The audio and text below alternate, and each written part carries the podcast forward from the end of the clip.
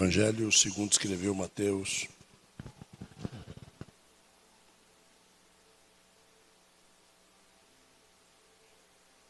Capítulo de número 4. Evangelho segundo escreveu Mateus, capítulo 4. Nós vamos ao verso de número 3. Evangelho segundo escreveu Mateus, capítulo 4. Nós vamos ao verso de número 3.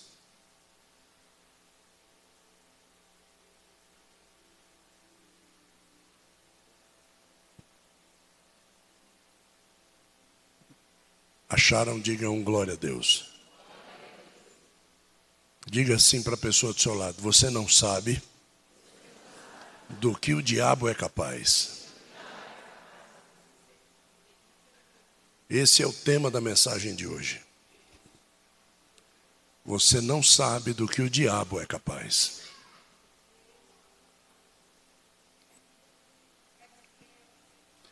Diz assim a palavra do Senhor. E veio a ele o tentador e disse-lhe: Se tu és o filho de Deus, ordena a estas pedras que se transformem em pães.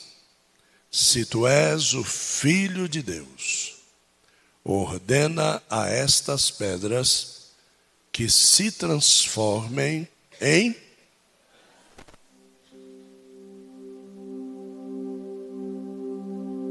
Nós estamos no mês do levantamento de memoriais. E o livro de Josué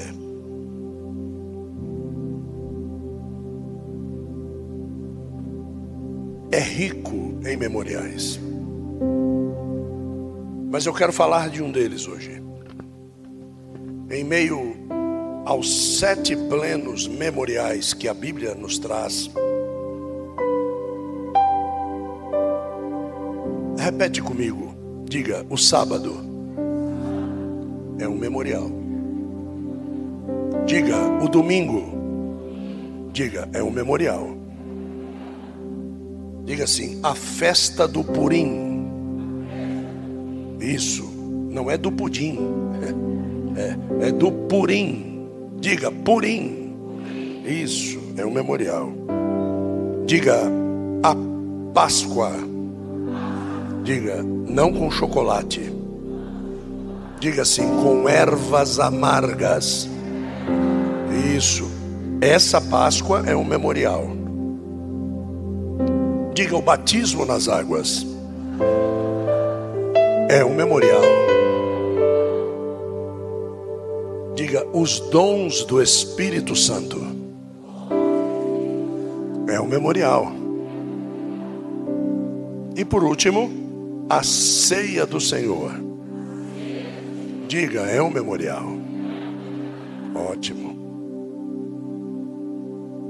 Estes são os sete grandes memoriais da Bíblia. Mas existe algo que você precisa saber por que, o diabo precisa ser respeitado. Por que, que essa perspicácia do inferno às vezes nos traz uma libertinagem além do limite. Nós nunca, nunca pensamos que ele possa estar em determinados lugares. Mas Jesus, ele não é perspicaz. Jesus é sábio. No capítulo 4 de Josué, Deus ele fala com Josué antes da nação passar pelo Rio Jordão. E ele diz assim para Josué: Eu quero que vocês entendam a raiz e a etimologia, o significado principal das palavras que eu vou dizer aqui. Deus ele chega para Josué e ele diz assim: Jordão, aqui. Josué, oi. Você vai colher. Você vai fazer o quê? Colher. Do meio do Jordão. Doze pedras. Ele não disse apanhar. Ele disse colher. Quem colhe, escolhe. Quem apanha, sai catando. Então diz para Josué: Deus, você vai colher doze pedras lá do meio do Jordão. E aí Josué diz assim: Como? Porque o Jordão estava na cheia. Então tem coisas que Deus vai pedir para mim agora, que a minha visão agora é, não dá. Eu não tenho condição de fazer isso. Mas só que Deus ele está falando com Josué assim: você vai colher, e quem colhe, escolhe. E quem escolhe, não faz nada correndo, É por isso que eu vivo dizendo para os namorados: escolha bem. Não apanhe para não apanhar depois. Escolha. Quando você for congregar numa igreja, escolha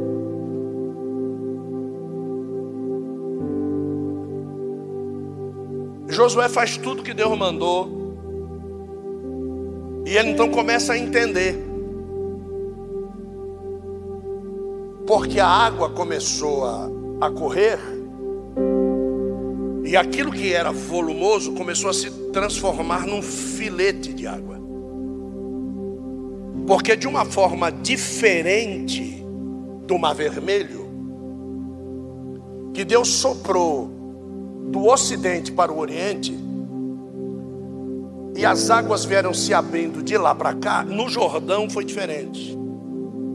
No Jordão, era como se Deus tivesse passado o braço no Jordão e represado as águas. Então não houve sopro, foi algo que foi quase que inacreditável. Porque aquele volume de água do Jordão virou um filete seco.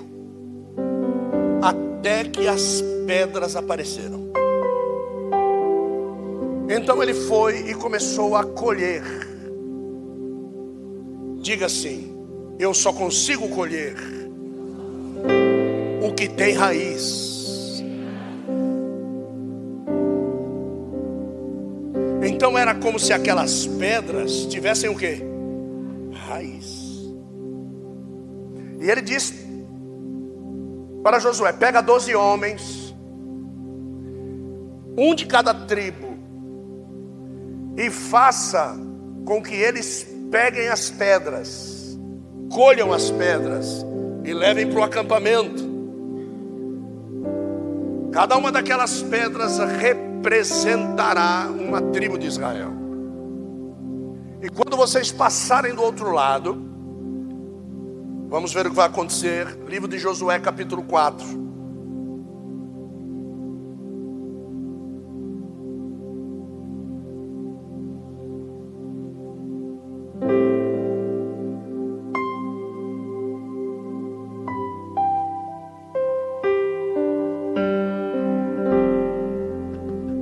verso de número 5.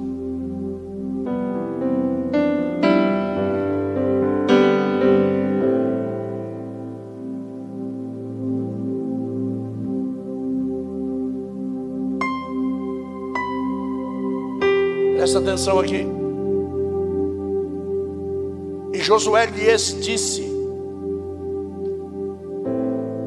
disse para os doze: passe adiante da arca, porque a arca já tinha entrado e a água já tinha parado. Ao meio do Jordão, e cada um levante uma pedra sobre o ombro, segundo o número das tribos dos filhos de Israel que este seja um sinal entre vós.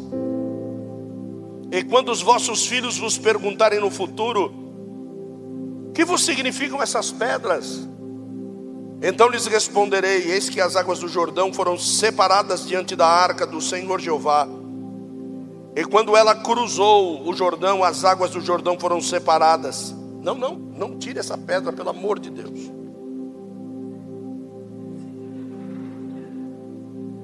E quando as águas do Jordão foram separadas, essas pedras serão um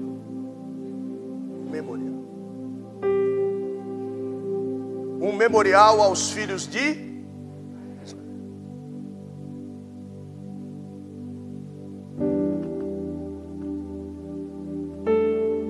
Agora, não, não fecha não. Deixa aberto.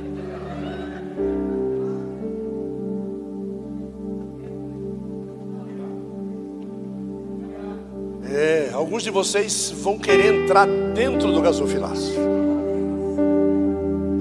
Eu, aquilo que você tem para dar em dinheiro não vai significar o que você vai receber hoje aqui. Você vai querer pular aqui dentro. Presta atenção.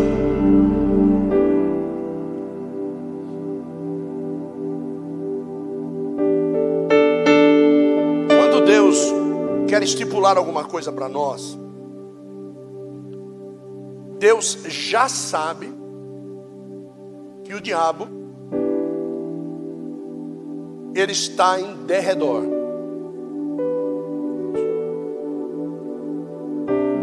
Então ele precisa falar, então ele precisa falar conosco de uma forma que o diabo perspicaz não entenda a profundidade que ele quer falar conosco.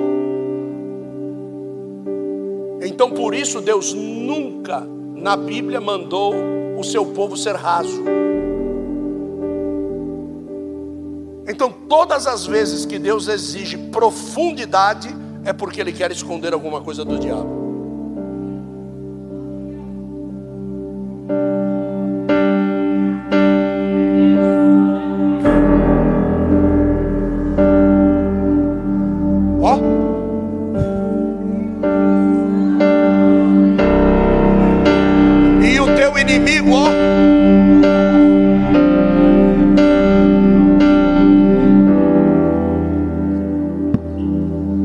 Deus chega para Moisés e diz assim para ele: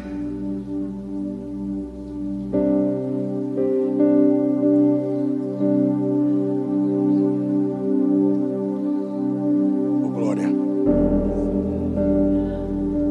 Você vai fazer algo que vai me representar em tudo aquilo que isso tocar. Então, o que este produto que você vai fazer tocar, quando tocar, me representa e é meu. Pega estoraque, gálbano, onisha e especiarias vindas da Arábia. Entrega isso na mão de um perfumista. E ele saberá o que fazer. A receita das quantidades são essas: estoraque, gálbano, especiarias da Arábia. Perfeito. Aonde é que Deus parou o diabo? Parou o diabo na Onisha. Uma ostra que fica presa nos arrecifes do Mar Vermelho a 70 metros de profundidade. aparece uma vez por ano, quando a vazão do mar corre para o oriente. Somente ali e ali é que homens naturais daquela época poderiam recolher algumas ostras. Fora desse período, o que fazer com uma ostra? Mas Deus sabe o que fazer naquilo que Ele esconde nas águas profundas. Então Ele diz para Moisés: avise o perfumista, que ele nunca trabalhou com esse ingrediente, mas eu vou ensinar ele a trabalhar. Manda aquecer. Quando ela se abrir, retira o seu interior e jogue fora. Não atente para o cheiro, porque o cheiro do exterior sempre não revelará aquilo que o interior na minha presença pode revelar. Então Deus pega aquela ostra, manda colocar em cima de uma rocha e manda reduzir a pó. Manda largar a marreta em cima da ostra e reduzir a pó. Qual a surpresa do perfumista? Que quando a onixa é reduzida a pó, depois de passar pela água e pelo fogo, o que, que acontece? Se torna como uma flagrância de perfume francês. É, melhor do que até o incenso. Às vezes você pode entender que o incenso que vem da Arábia é que vai dar o cheiro. Não, o incenso que vem da Arábia só serve para ser o veículo de elevação.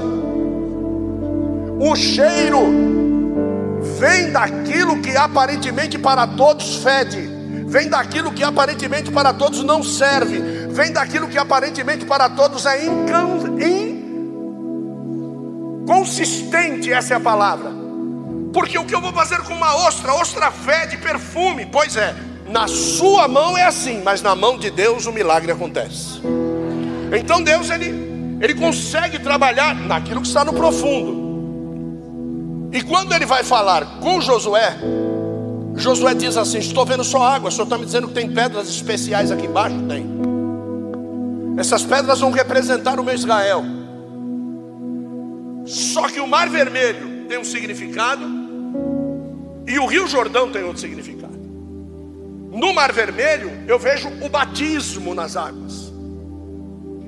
E no Rio Jordão, eu vejo algo fantástico que está escondido, que é por isso que vem o memorial.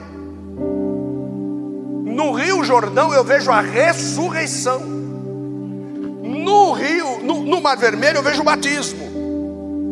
Então, quando Deus ele pede para arrancar as pedras do fundo das águas, ele pede para que pedras vivas retirem do fundo das águas as pedras mortas. As pedras vivas são aqueles que deveriam ser os sacerdotes de todas as nações, mas que perderam esta grande oportunidade pela desobediência.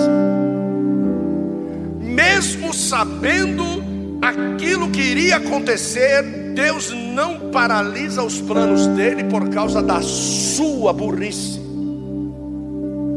Você pode desobedecer a Deus hoje, os planos de Deus continuam correndo.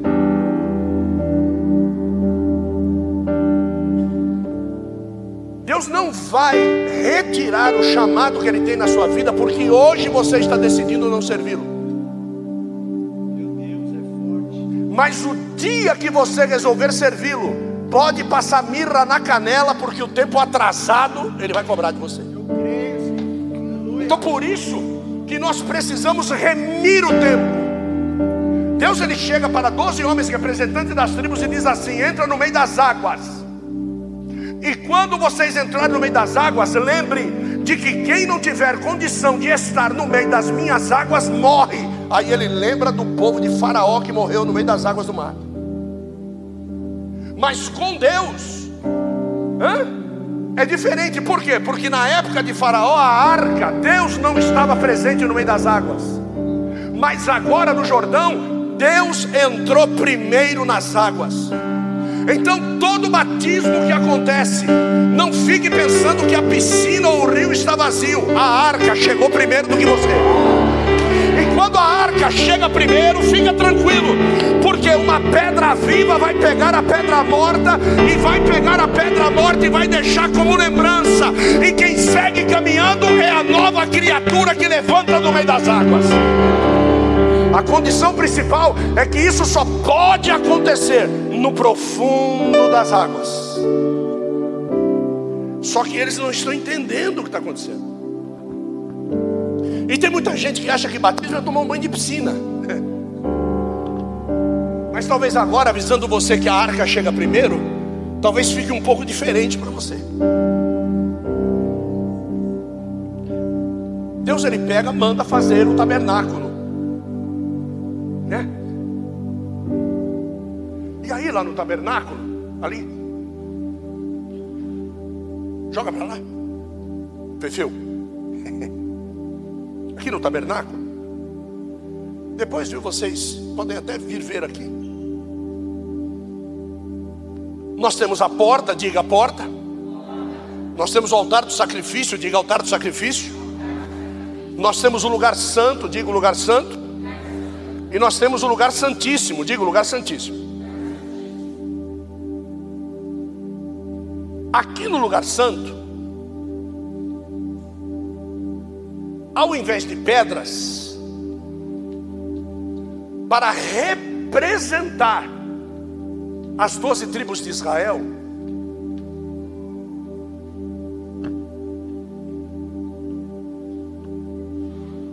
ao invés de pedras para representar as doze tribos, Deus manda fazer doze pães. E manda colocar em cima de uma mesa chamada mesa da propiciação. Mas é engraçado que existe a mesa da propiciação no lugar santo, e dentro do lugar santíssimo, a tampa da arca chama propiciatório. Ou seja, a mesa da propiciação contém sobre ela aquilo que deveria ser propiciado em cima do propiciatório. Só que os doze pães não poderiam ser oferecidos daquele jeito. Só que o tratamento dos pães para serem oferecidos como Deus queria sobre o propiciatório precisaria de algo anormal para tratá-los. Então, Deus mandou colocar um altar do incenso E este incenso, quando aceso, incensava todo o ambiente. E aqueles pães que eram amargos, eles recebiam o adocicado do incenso sobre eles. E quando se mordia aquele pão que era amargo, ele era doce. Mas a receita era amarga. Olhe para a pessoa do seu lado e diga assim: Deus está te dando a sua receita. Diga antes de Cristo. Diga depois de Cristo. Diga antes de Cristo. Quem te provasse, olhe a cara.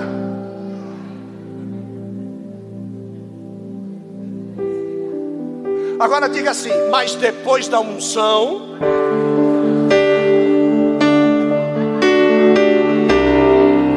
Doce como mel. Apesar de que tem alguns aí que o melzinho, né? Mas olhe para a pessoa só e diga assim: Deus vai dar um jeito em tudo isso hoje. Então, lá no lugar santíssimo, aqueles pães deveriam entrar para a parte de dentro. Mas esse mistério nunca se cumpriu, Jair aqueles pães deveriam entrar adocicados por lá de dentro.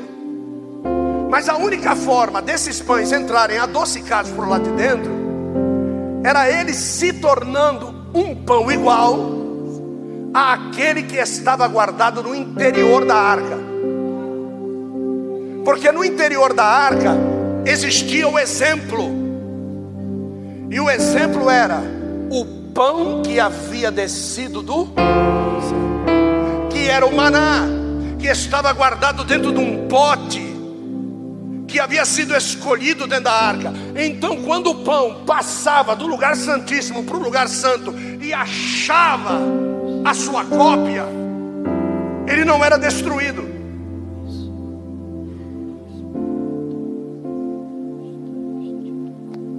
O sacerdote era um pãozinho que nem aquele. Se ele entrasse sem a propiciação, ele seria fulminado pelo poder do propiciatório. Então ele precisava de algo que equivalesse ele àquele que estava dentro do pote do maná escolhido, dentro do pãozinho que estava lá guardado. Então Deus disse: para que haja equivalência, você vai ter que matar um animal puro. E esse animal puro que vai morrer, vai derramar o seu sangue. Você pega este sangue, entre com a bandeja do sangue, e este sangue vai ser aspergido nos quatro cantos do propiciatório, a tampa da arca.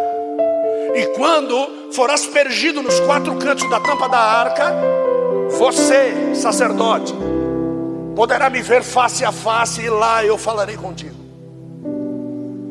Então, o sangue de um animal fazia com que nós nos tornássemos um pãozinho doce. Joia, legal. Então, esses pães, que são as doze tribos, é que deveriam ter uma condição sem morte de animal não precisaria morrer animal. Era somente eles obedecerem à lei. Mais nada. Mas quanto mais se desobedecia a lei, mais amargo ficava, ao ponto de ficar intragável e ter que ser cortado, porque o pão endurecia a um ponto de rachar-se por completo. Porventura não é isso que vai acontecendo com a gente quando nós vamos ficando. Diga assim para mim, mas não era para ser assim. Porque quanto mais os homens antigamente obedeciam a Deus, mais tempo eles viviam.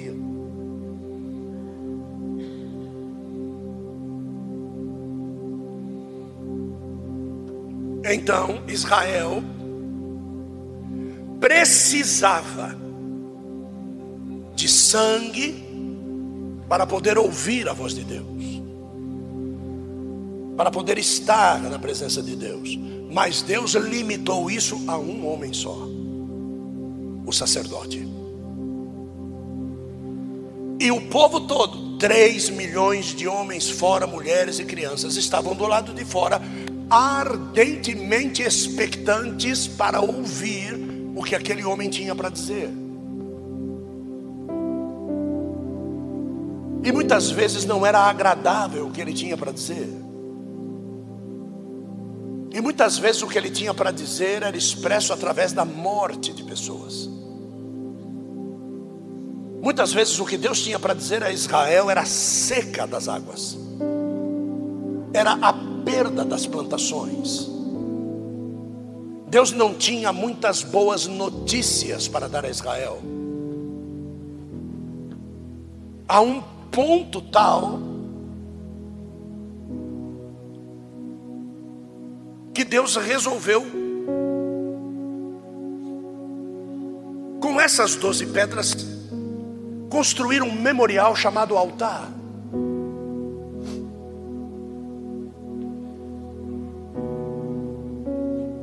No tempo de Josué, antes de se chegarem a Canaã, as doze tribos estavam juntas.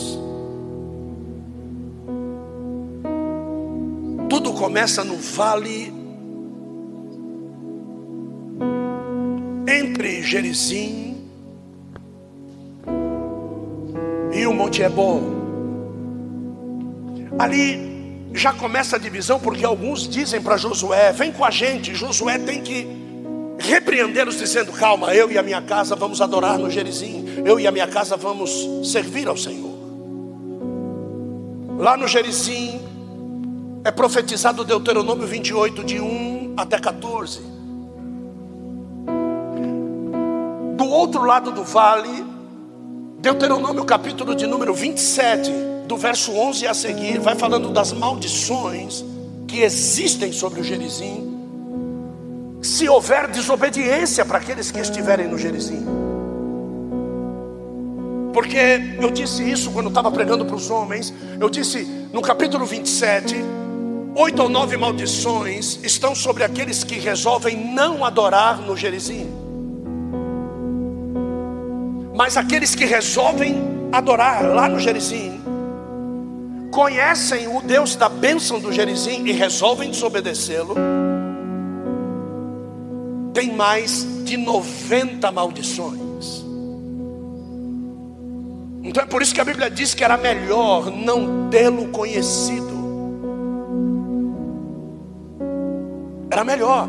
Então, quando algumas das tribos já começam a se dividir nos tempos de Elias, veja só, eu estou falando de Josué, chegando na terra, e agora já estou falando de Elias lá na frente, aonde eu vejo as tribos divididas: Israel e Judá. E consecutivamente a divisão das tribos provocou a divisão das pedras. E eu não sei se você sabe que essas pedras não podiam passar por talhadeira, elas tinham que se encaixar perfeitamente uma na outra, e é por isso que precisava se colher para visualizar as pedras que deveriam ser colocadas uma à outra para que Deus tivesse aquela união como memorial. Eu posso dizer perfeitamente que as nossas pedras se encaixam perfeitamente. Tem casamentos que precisa de talhadeira, martelo, bigorna, motosserra, é. e alguns até de dinamite, para tentar fazer encaixar.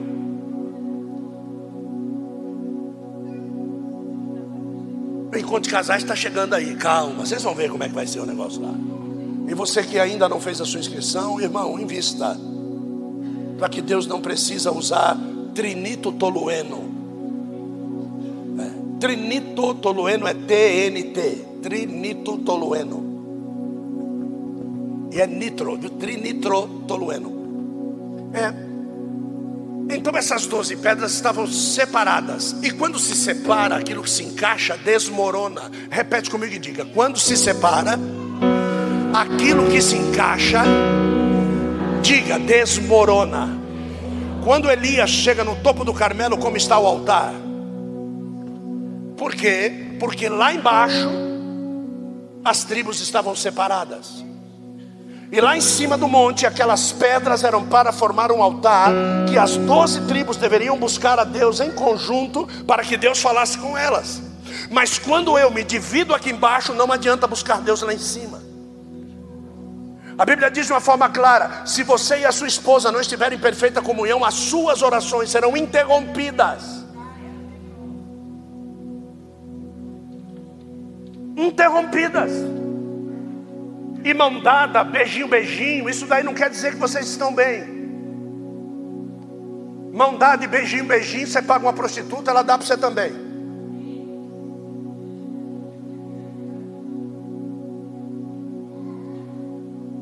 O que o senhor está querendo dizer? Que Deus vai restaurar o altar de casamento aqui hoje. Mas vai colocar pedra sobre pedra.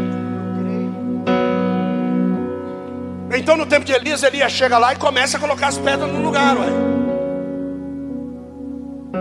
E vai lá e vai colocando as pedras que para pro, os baalitas, para os servos de Baal, não precisava colocar a pedra no lugar. É por isso que tem muita gente que é crente e serve a Baal.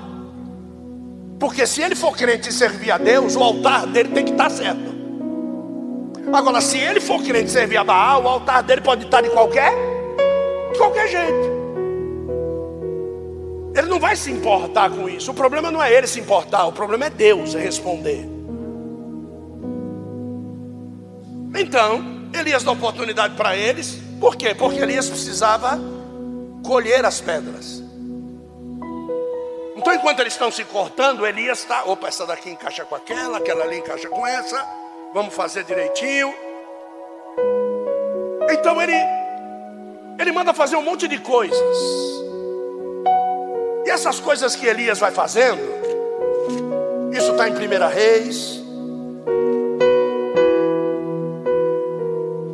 Isso, capítulo de número 18, verso de número 30.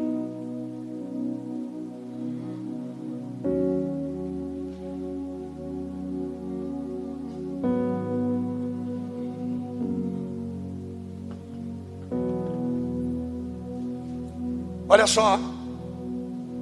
Você quer colocar a sua casa em ordem? Pergunta para a pessoa do seu lado, diga, quer colocar a casa em ordem?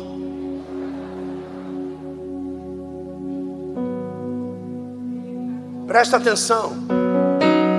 A sua casa está em desordem. Para você colocar a sua casa em ordem, não pode ser você. Pergunta-me por quê? Porque foi você que colocou ela em desordem. E quem coloca a casa em desordem, detesta ouvir ordens.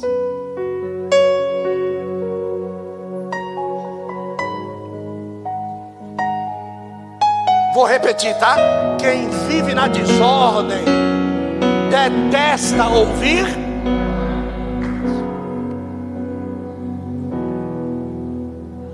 Então aí o que, que acontece? Chega Elias e vê o povo todo espalhado, diga espalhado. Aí Elias precisa trazer a adoração a Deus.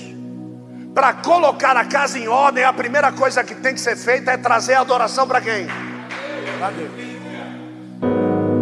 Porque o início da desordem é quando você para de louvar a Deus e começa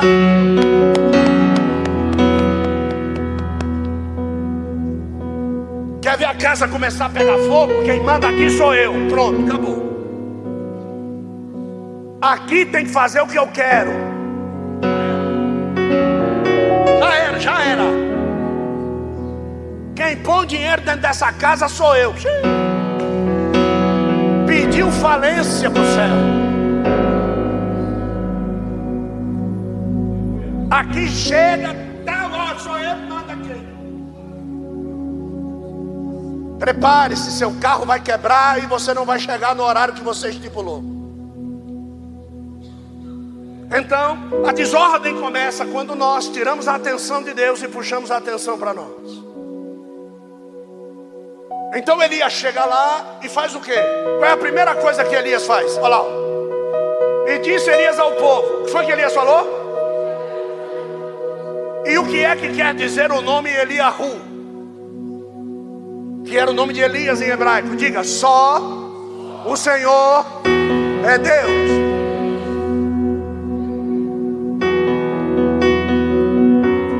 Para colocar tua casa em ordem, só o Senhor. E o melhor de tudo, ele veio no culto hoje. E todo o povo chegou-se a ele, ponto e vírgula e ele fez o que? Ele fez o que? Restaurou o altar de quem? Olha para a pessoa seu lado, o altar da nossa casa é do Senhor. Diga.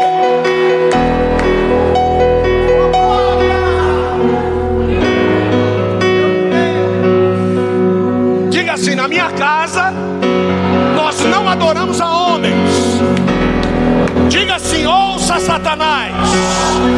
Diga na minha casa nós não adoramos aos homens, porque eu e a minha casa, né, para a sala, serviremos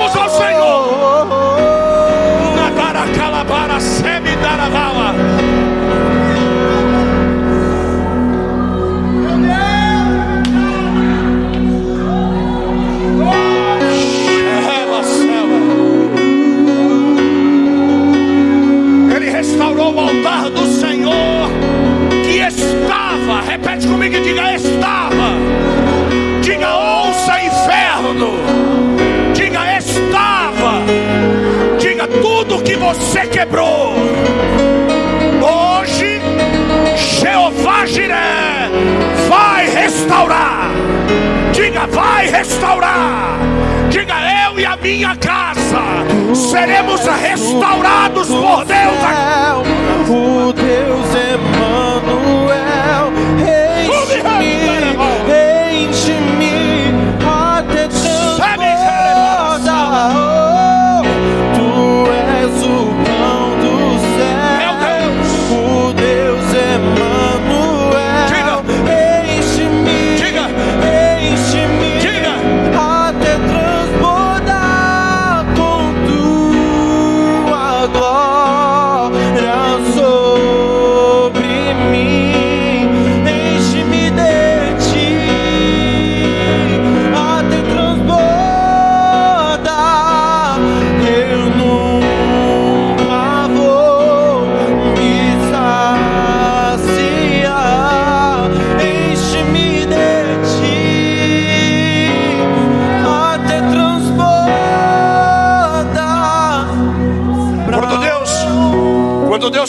Josué lá no Jordão, ele diz assim: coloque as doze pedras representando as doze tribos, e o seu nome será Israel.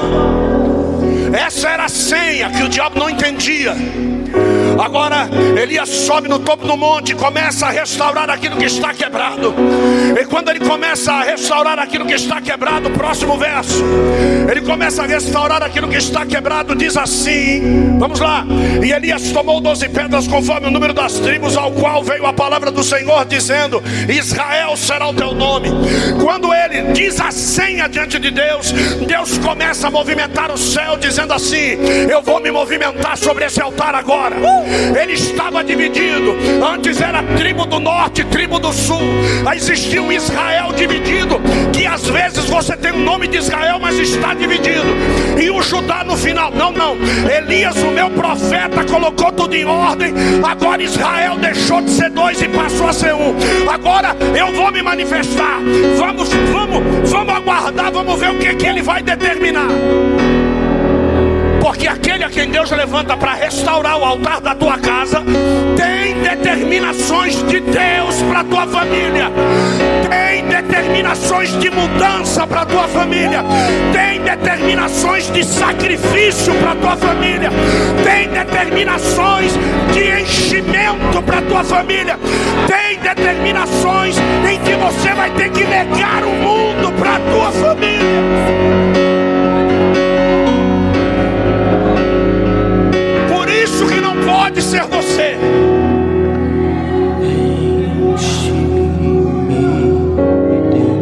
Tem que ser humilde e dizer: Jesus, eu quero. Você tem que ser humilde e dizer: Jesus, manda o profeta na minha casa. Manda Jesus o profeta. Manda o profeta botar as pedras em ordem na minha casa, Jesus. Se me quer me der, é.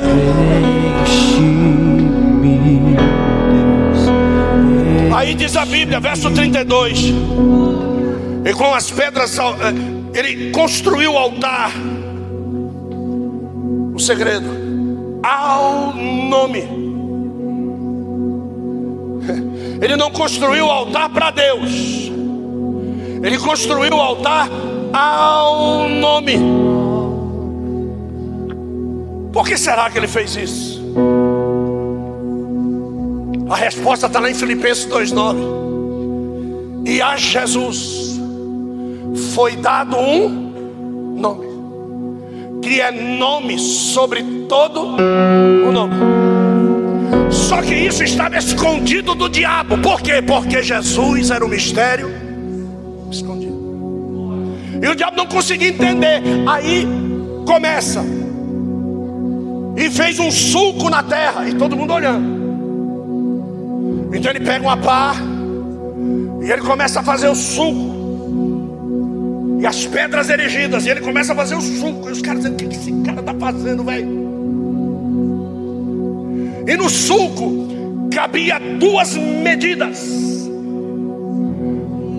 que antes estavam uma delas revelada e uma delas escondida. Mas ele precisava mostrar para Israel o preço deles terem não cumprido um propósito. O que Deus está fazendo com Israel aqui é dizendo assim: olha o preço de me desobedecer. Porque Israel deveria ser a nação sacerdotal de nível mundial.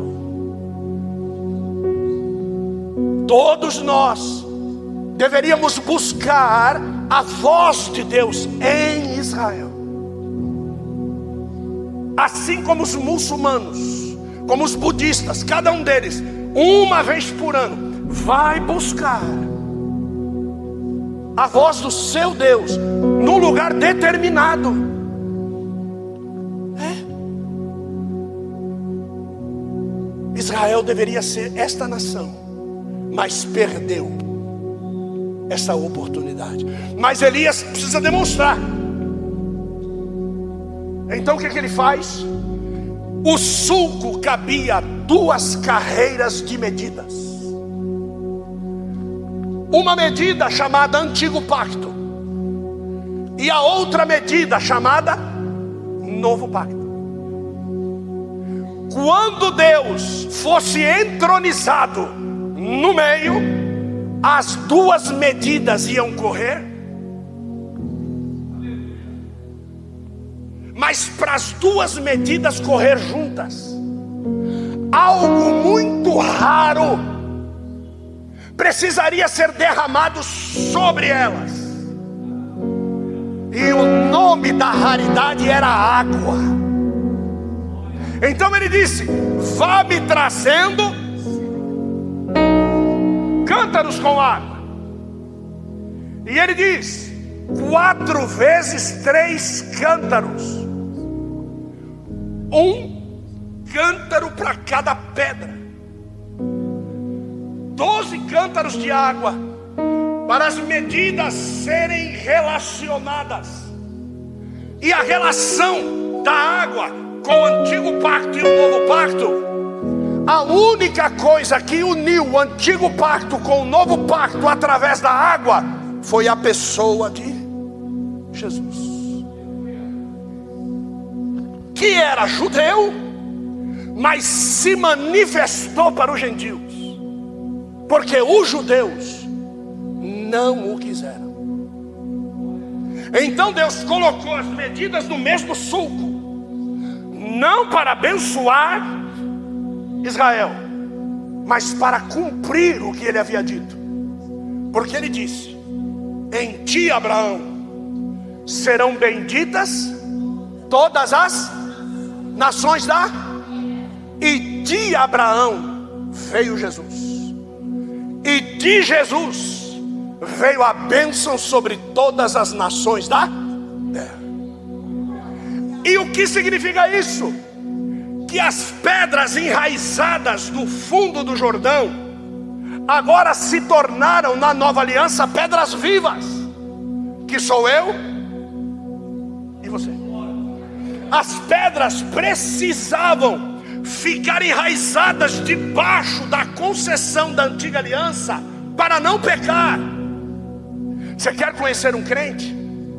Não é aquele que diz assim: eu não posso fazer isso. Isso é o que a lei diz.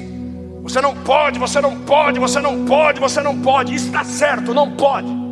Mas quando você passa para a nova aliança, você deixa de estar enraizado no fundo do Jordão e passa a voar através das asas do Espírito. E através das asas do Espírito, aquele eu não posso recebe uma força interior e você agora diz: não é que eu não posso, agora eu não quero, eu não vou fazer, eu tenho controle porque o Espírito de Deus está em mim. É isso que Elias está fazendo dentro do sulco, trazendo a revelação.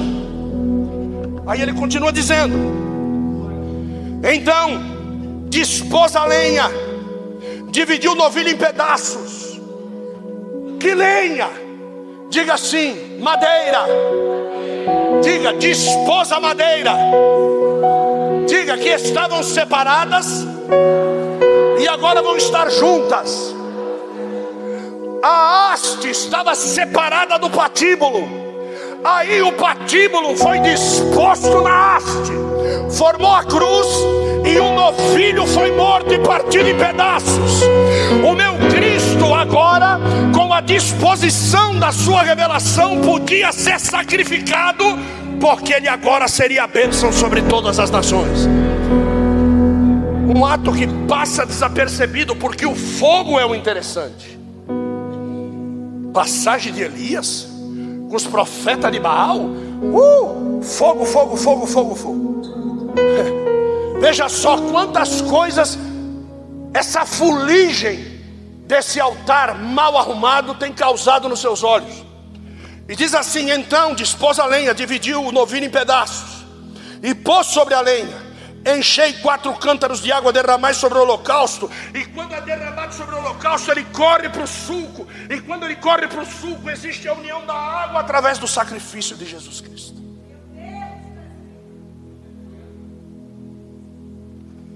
Então caiu fogo do céu, consumiu o holocausto, verso 38. E a lenha e as pedras e o pó. E também sorveu toda a água que estava no sulco. Vou repetir. Verso 38 aqui. Diga, caiu o fogo do Senhor. Diga, consumiu o holocausto. Diga, Jesus morreu. Diga assim, a lenha. Diga, a cruz. E diga assim: as pedras. Diga eu antes.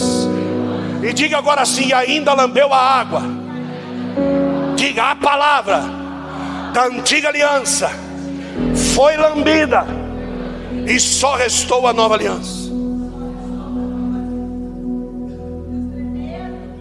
Agora, por favor, verso 39. O que vendo todo o povo o que, que aconteceu? E todo joelho se dobrará, e toda língua confessará, e dirá o que? Que Jesus Cristo é o Senhor. E todos os rostos disseram: Só o Senhor é Deus, só o Senhor é Deus, só o Senhor é Deus. Só que a Bíblia também diz que aquele Jesus, quando chega no céu, ele recebe um nome que é nome sobre todo nome, e ele começa agora a ser chamado de Jeová.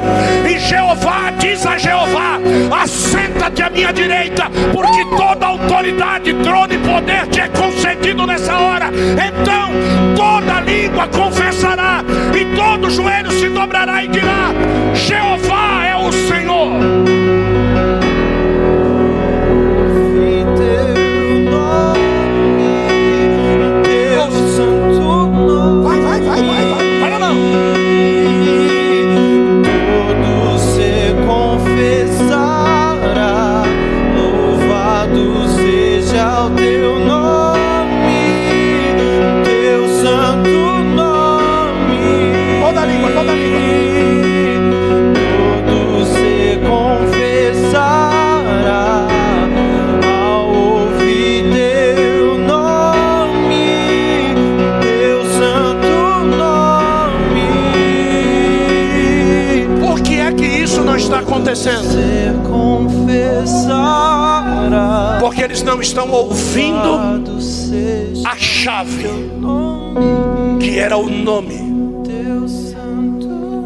Nós pregamos a nós mesmos, nós anunciamos a nós mesmos, nós contamos os milagres que Deus faz conosco pela Sua misericórdia, como se nós fôssemos detentores, como se o céu fosse endividado conosco, como eu tivesse colocado o céu numa sinuca de bico e não tinha outra forma. O céu vai ter que me abençoar. É o negócio? Não. Não, não.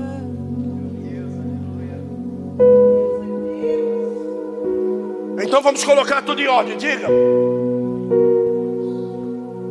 Pedras com raiz. Pedras vivas como homens. Pães da propiciação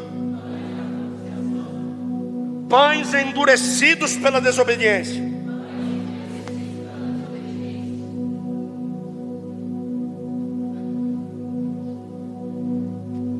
Aí Jesus vai para o deserto.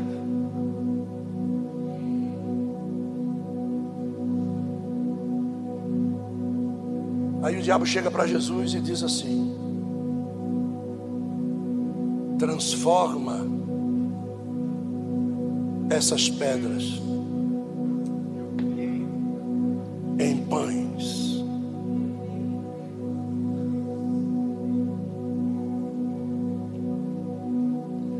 Se Deus mandou os pães secarem por causa da desobediência, Olha onde é que o diabo queria pegar Jesus. Se tu és o filho de Deus, ordena que estas pedras enraizadas, que se transformaram em pães rotos, que estavam a um passo da tua presença. Olha o que o diabo está querendo dizer você mostrou a chave e o segredo antes de ele entrarem na terra. A arca estava liberando a entrada. Eles mesmo assim desobedeceram se tornaram pães rotos que precisavam ser trocados. Uma geração morria, outra geração nascia. Uma geração morria, outra geração nascia. E ninguém conseguia deter a unção do incenso. E aí chega o diabo, que quer que com uma palavra de pirlim pim a coisa aconteça. Que quer que com uma confissão de meia dúzia de palavras Deus escreva o teu nome no livro da vida. Que quer que com meia dúzia de jejuns a tua empresa se levante. O diabo sabe como fazer e sabe o que você quer. Você está com fome, Jesus. E o que ele está dizendo para Jesus é: tá maluco para sentar no trono de Davi, né, Jesus? Se você é filho de Deus, você tem toda a autorização para tomar o lugar de Herodes. Dá ordem a essas pedras enraizadas e que não vão sair do Jordão, para que se transformem em pães e você possa manuseá-los quando você quiser. Se você quiser se alimentar deles, você vai se alimentar. Se você quiser mandar trocar, você vai mandar trocar. E aí lá vem o meu Jesus. Para trás de mim, Satanás. Você sabe por que, que ele disse isso? Porque a arca estava na frente do povo. Aí Josué manda os doze líderes entrarem na frente da arca. E no meio dos doze líderes estavam os traidores que não queriam se apresentar no Gerizim.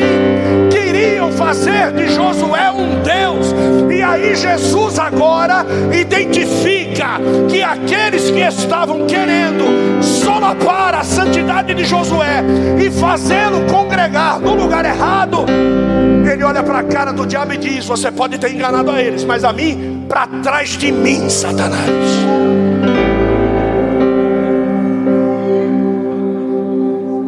Aí o diabo. E você sabe o que acontece? O diabo que estava apontando as pedras tem que ir para trás de Jesus. E agora ele não consegue mais ver as pedras, porque entre as pedras enraizadas e ele está Jesus. E aí Jesus faz o que? Ele diga assim, ele tem que fazer. Jesus vai virar as costas para Israel.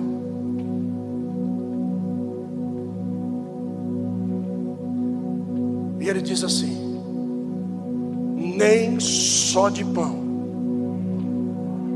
nem só de Israel, o homem viverá, porque a promessa de Abraão é que para ter vida todo mundo tinha que ir até onde?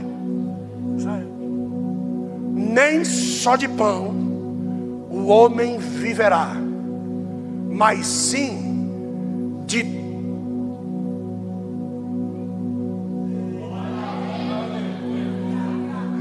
Vou dizer mais uma vez. E sim de toda a. E dizia João: No princípio era o Verbo, e o Verbo estava com Deus, e o Verbo era Deus. E ele e o diabo tem que olhar de Jesus, e Jesus tem que dizer: Não vai ser de Israel que eles vão se alimentar, mas eles vão se alimentar de toda palavra que procede da boca de Deus. Sabe, rebe sal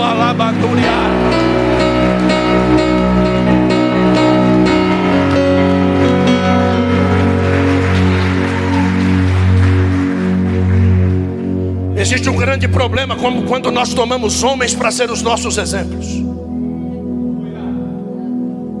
E nós não sabemos em que veio de água estão se alimentando as suas raízes. Se a raiz de um homem estivesse se alimentando na água da vida, a Bíblia diz que dele jorra uma fonte que jorra para a vida eterna. Mulher, se você soubesse quem é que está falando com você, não era eu que estaria te pedindo água, era você que estaria me pedindo água. Ah, eu e os meus antepassados adoramos nesse monte. Deus não busca esse tipo de adoração que você faz. Deus busca adoradores que o adorem em espírito e em verdade. Muitas das coisas que nós estamos fazendo não passam do teto de onde nós estamos. Muitas palavras, muitas reuniões não passa do teto da onde você está. E depois você fica reclamando com a vida que você faz a reunião e nada acontece. E não vai acontecer mesmo. A única coisa que você anda fazendo é alimentando o diabo.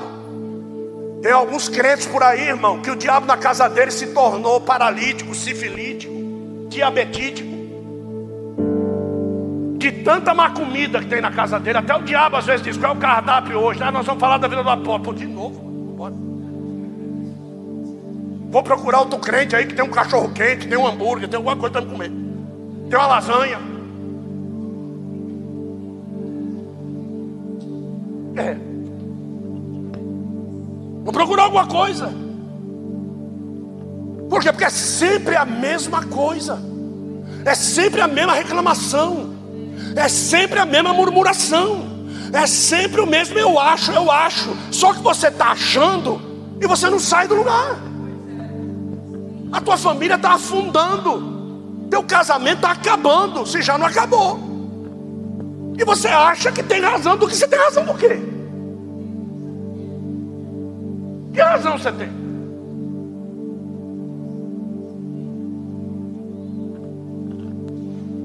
O diabo sai dali com dois quentes e um fervendo, que nem dizia minha avó. Mas ele volta. Ele volta. E ele quer ver se você está firmado. Ele quer ver se você está em Cristo. Não fique pensando que é uma tentaçãozinha por ano, não. É todo dia, é toda hora. E eu, e os dirigentes das igrejas que estão representadas aqui, como eu preguei hoje de manhã lá em Santo André, vocês não imaginam o tamanho do peso para que eu possa te ver toda semana aqui. Porque você não ora, você não jejua, você não lê a Bíblia, você não se consagra. Engraçado, e você continua crente. Quem será que está se lascando no teu lugar? Quem será que está indevidamente responsável por você. Porque Deus está tentando transformar a tua casa. Deus está te mostrando coisas no meio da tua casa. Aí chega lá um lambiscova e te convida para servir Satanás e você larga da igreja para servir Satanás. Você larga da igreja para poder fazer as coisas para o diabo. Você acha que não tem gente pagando preço de dor para você estar tá de pé? E até quando é que você vai fazer as pessoas sofrerem por você? A minha notícia é a seguinte: até o dia que o céu quiser. Aleluia. Não é a pessoa que vai. Não. Porque tem gente que eu já disse, não oro mais. E o céu falou assim: hã? Não, já estou orando, Jesus, pode deixar, é comigo mesmo. Não, vou me consagrar essa semana, eu vou descer por esse filho de uma égua. Eu vou descer.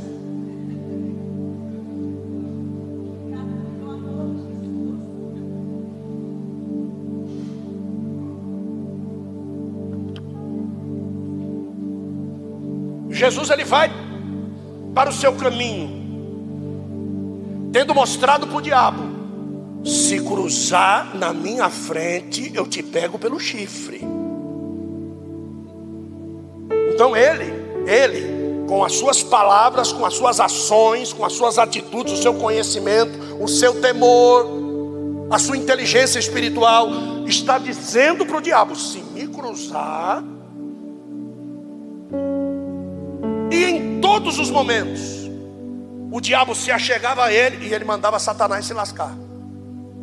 Ele mandava Satanás correr. Por quê? Porque o que o diabo queria é que Jesus abraçasse o que o diabo estava armando para ele. E muitos entendem que essas manifestações de poder contra Satanás é uma vitória extrema. A única coisa que o diabo quer às vezes é que você se levante quando você deveria ser humilde. A única coisa que o diabo quer é que você fale besteira ao invés de ficar. A única coisa que o diabo quer é que você levante um jejum para Deus pegar alguém, quando quem precisa ser pegado.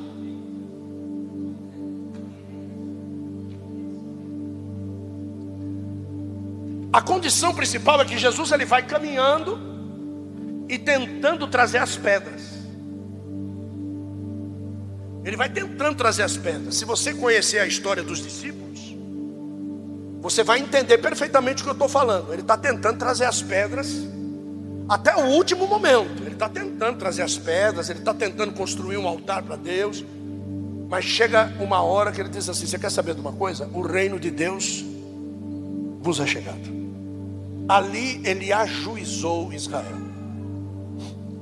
E depois que ele disse isso, para o grego Lucas, que estava no acampamento querendo conhecê-lo, depois que ele diz isso, agora ele caminha de vento em popa para ser crucificado em Jerusalém, porque agora acabou, acabou a conversa. E agora a tal serpente de bronze, que haveria sido levantada lá no deserto por Moisés, ela precisa ser levantada agora no topo do Gólgota, para que ele possa cumprir literalmente aquilo que profeticamente ele falou com Israel lá atrás, e Israel não entendeu. Então Israel não entendeu, crucificou a serpente, e a serpente é que tinha um antídoto para curar eternamente Israel. Curar eternamente, que eu digo, é dar vida eterna. Por quê? Porque aquele que se aproximasse da serpente, ele não recebia cura, ele recebia vida. É sinal de que a picada da serpente era para a morte.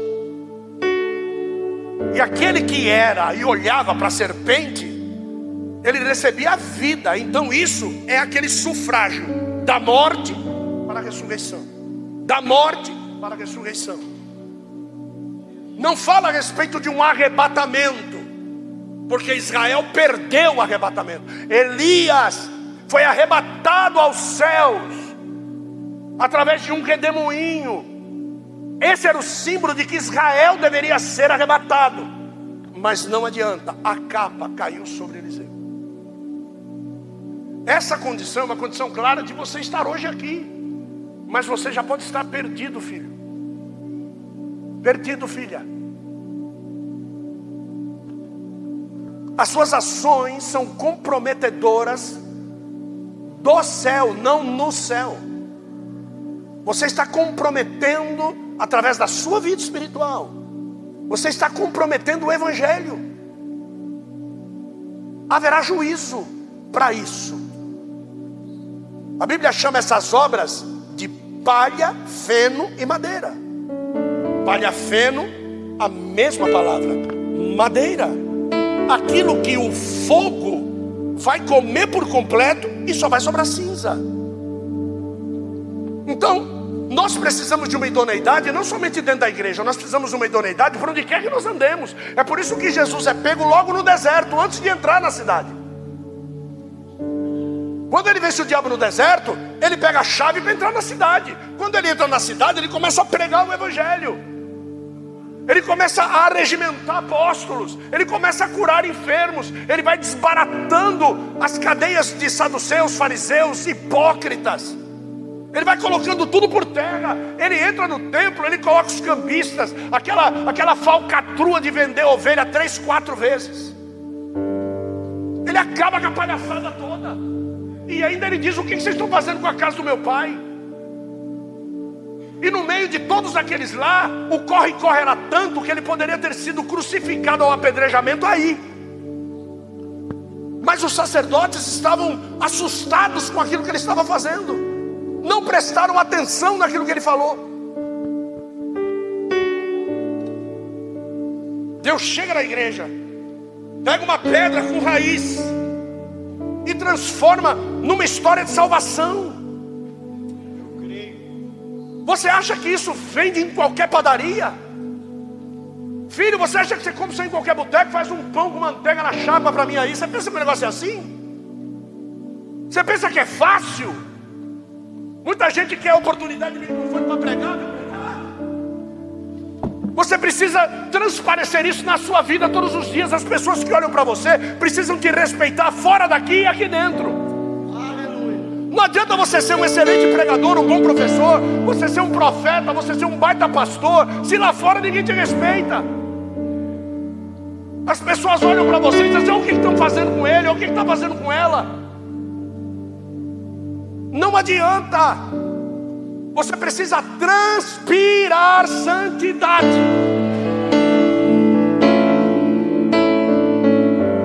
Ache pesado quanto quiser. Porque você não vai a lugar nenhum, você está cheio de raiz ainda. Quando as águas se fecharem, você vai ficar no fundo. Você não vai sair daí, pedra não flutua a não ser que haja um profeta. Aí eu volto no começo do culto. Sem profeta, o ferro, a pedra e o peso do pecado fica no fundo. Com profeta, a ordem é: toma o teu machado, põe o cabo e vai trabalhando. A morte na panela, joga farinha. Aquilo que ia ser caldo que não vai virar agora. Eu creio. Joga farinha. Muita gente acostumado a tomar caldinho. A partir de hoje tu vai tomar pirão, rapaz. Viu? A farinha boa vai descer na panela para que essa morte saia da tua vida em nome de Jesus. Para que você, quando ouça uma palavra revelada, você exploda, a tua raiz fica te segurando aí na cadeira. Mas graças a Deus que tem pedras vivas dentro da igreja tem pedras libertas, pedras que pulam, pedras que correm, pedras que rodopiam, pedras que saem do aviãozinho. É pedra viva.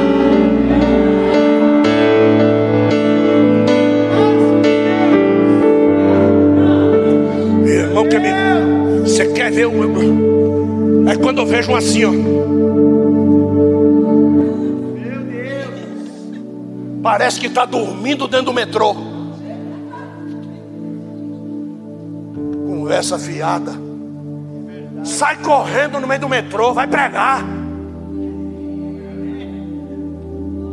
Vamos terminar. Abre aí a tua Bíblia.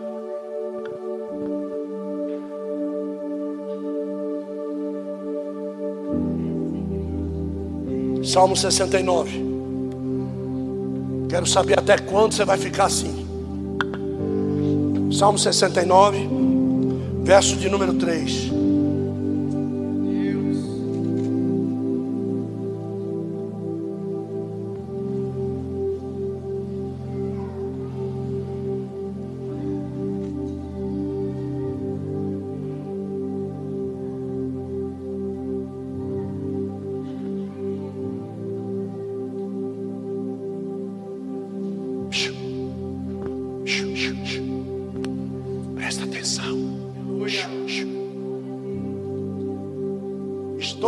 Cansado de clamar. A minha garganta se. Os meus olhos. Esperando. Tu acha que se tu tiver na posição, ele vai demorar?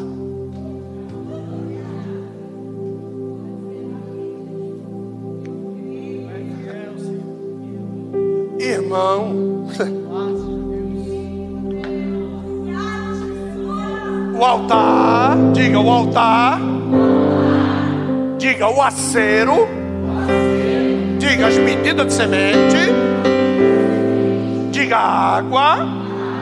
Aí o, o, o nosso cego vai dizer, mas ele não jogou semente. É por isso que tu está seco. Entenda a profecia. Diga semente, diga água, diga a madeira, diga ordenada, diga o profeta e diga a oração. Diga tudo no seu devido. Agora é só abrir o bocão. Deus. Meu Deus. Se eu sou homem de Deus,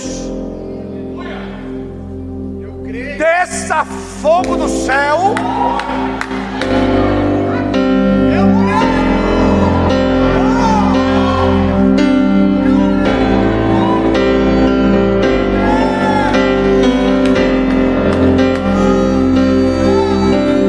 A posição de Elias. Posição de Elias é essa. Eu sei como está a minha vida. Eu sei que o altar foi levantado segundo a chave. Eu sei que a madeira foi colocada em ordem.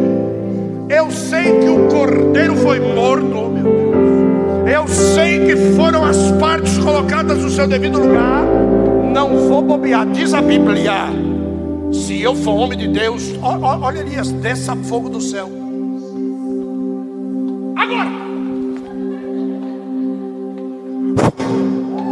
Diz: imediatamente desceu fogo de Jeová. Ficasse Elias aqui para ele ver o que ia acontecer. O altar foi lambido, o sacrifício consumido, a madeira virou cinza, as sementes foram unidas em profecia profético e a água foi lambida. Elias do lado de fora dizendo: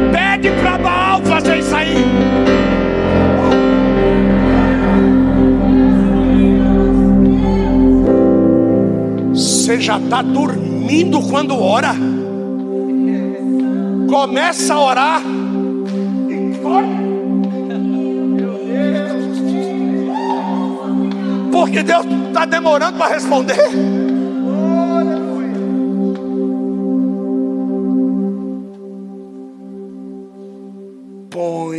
Casa em ordem. Mas o meu marido não quer, põe a tua. A minha mulher não quer, põe a tua. Tu vai ver rapidinho Jeová convencer ele a querer. Rapidinho. O de bater porta, berrar, não vou fazer comida. Deita na cama, põe cinto de castidade.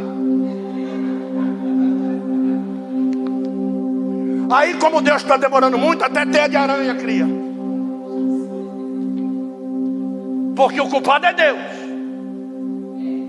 Deus é o culpado. Não sou eu, é Deus. O problema é Deus. Tudo é Deus. De vez em quando sobe um anjo dizendo: Mais uma vez, Jeová, tu é culpado. E Deus do céu diz: Eu? Aí Deus cutuca na perna do filho e diz assim: É teu, né? Aí Jesus fala: Por quê? Porque toda a culpa é do céu, não é minha. Eu gosto de pagode, mas eu também louvo a Deus. Só que a música do pagode foi feita dentro do terreiro as palavras da música do pagode, assim como você não sabe o que diz os hinos, você também não sabe o que o diabo diz lá. Lucas Camargo colocou uma música da Xuxa, filha de uma égua, né, rapaz? Eu vou dizer, é campo, né, rapaz? Botou, botou a música da Xuxa lá, rapaz. Menino com pingolim pequenininho, né? É. E todo mundo lá, dançando. E você que era fã da Xuxa, viu, filho da égua? Tu dançou também do pingolinho. Tu gostou da... Como é que era o nome daquele lá que tu gostava? Eu? É. Fale. Amo? É. Vomite, vomite. Menudo, irmão. Ô oh, Jesus. Aqueles cabelos que pareciam simples, irmão. E tu tinha cabelo desse jeito, não tinha? É isso aí. Eu vi uma foto da minha mulher, ela parecia a esposa do rapaz. Jesus teve misericórdia da vida dela. Ô oh, glória, diga assim, graças a Deus. Pela chapinha abençoada. É, irmão. Tem um monte de irmãzinha aí com os cabelinhos tudo caído na cara, né? Só Deus sabe o que esquenta aquela coitada. Sangue de Jesus tem poder, irmão. É. Ele sabia muito bem como é que estava a vida dele. Por isso ele olhava, orava e saía do alvo. Mas aqui está dizendo que você não tem nem preocupação, porque sabe que Deus não vai responder. Você só faz a sua parte. Orando. E é assim que muitos aí dizem: você vai contra o problema, três horas de problema. Aí qual é o conselho da pessoa? Vamos orar. Você acha que ele vai orar? Vai nada. Você que ouviu a mensagem de Deus hoje. Você que não é pedra viva, é pedra enraizada.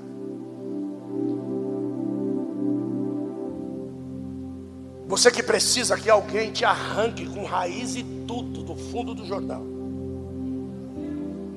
Você que precisa que alguém te ponha no ombro e te leve para dentro da terra, para que você possa significar algo, para que você se torne um memorial. Você sabe como está a tua vida. Agora, por favor, um conselho que eu te dou: não diga para a pessoa do lado, porque você já disse. E você já sabe qual é a resposta. Não diga para a pessoa do lado, vamos lá? Não tem pedra gêmea. Cada uma tem um jeito diferente. Viu? Cuide da sua. Se não quiser vir, problema dela, problema dele. Para você sentir a presença, você precisa estar vivo. Para você arrepiar, a emoção ser tocada até chegar no espírito, você precisa estar vivo. Precisa estar vivo. Começa com um negócio de arrepio mesmo. Que nem, que nem quando você está gripado daqueles arrepios. É assim que começa. Depois se emociona, você vê aquele movimento. Depois, quando o Espírito Santo entra, filho, aí acabou a emoção, acabou o arrepio, aí você não sente mais nada, aí já era, já era. E é o que Deus quer fazer com você. Então, de pedra enraizada para pedra viva, quem vem?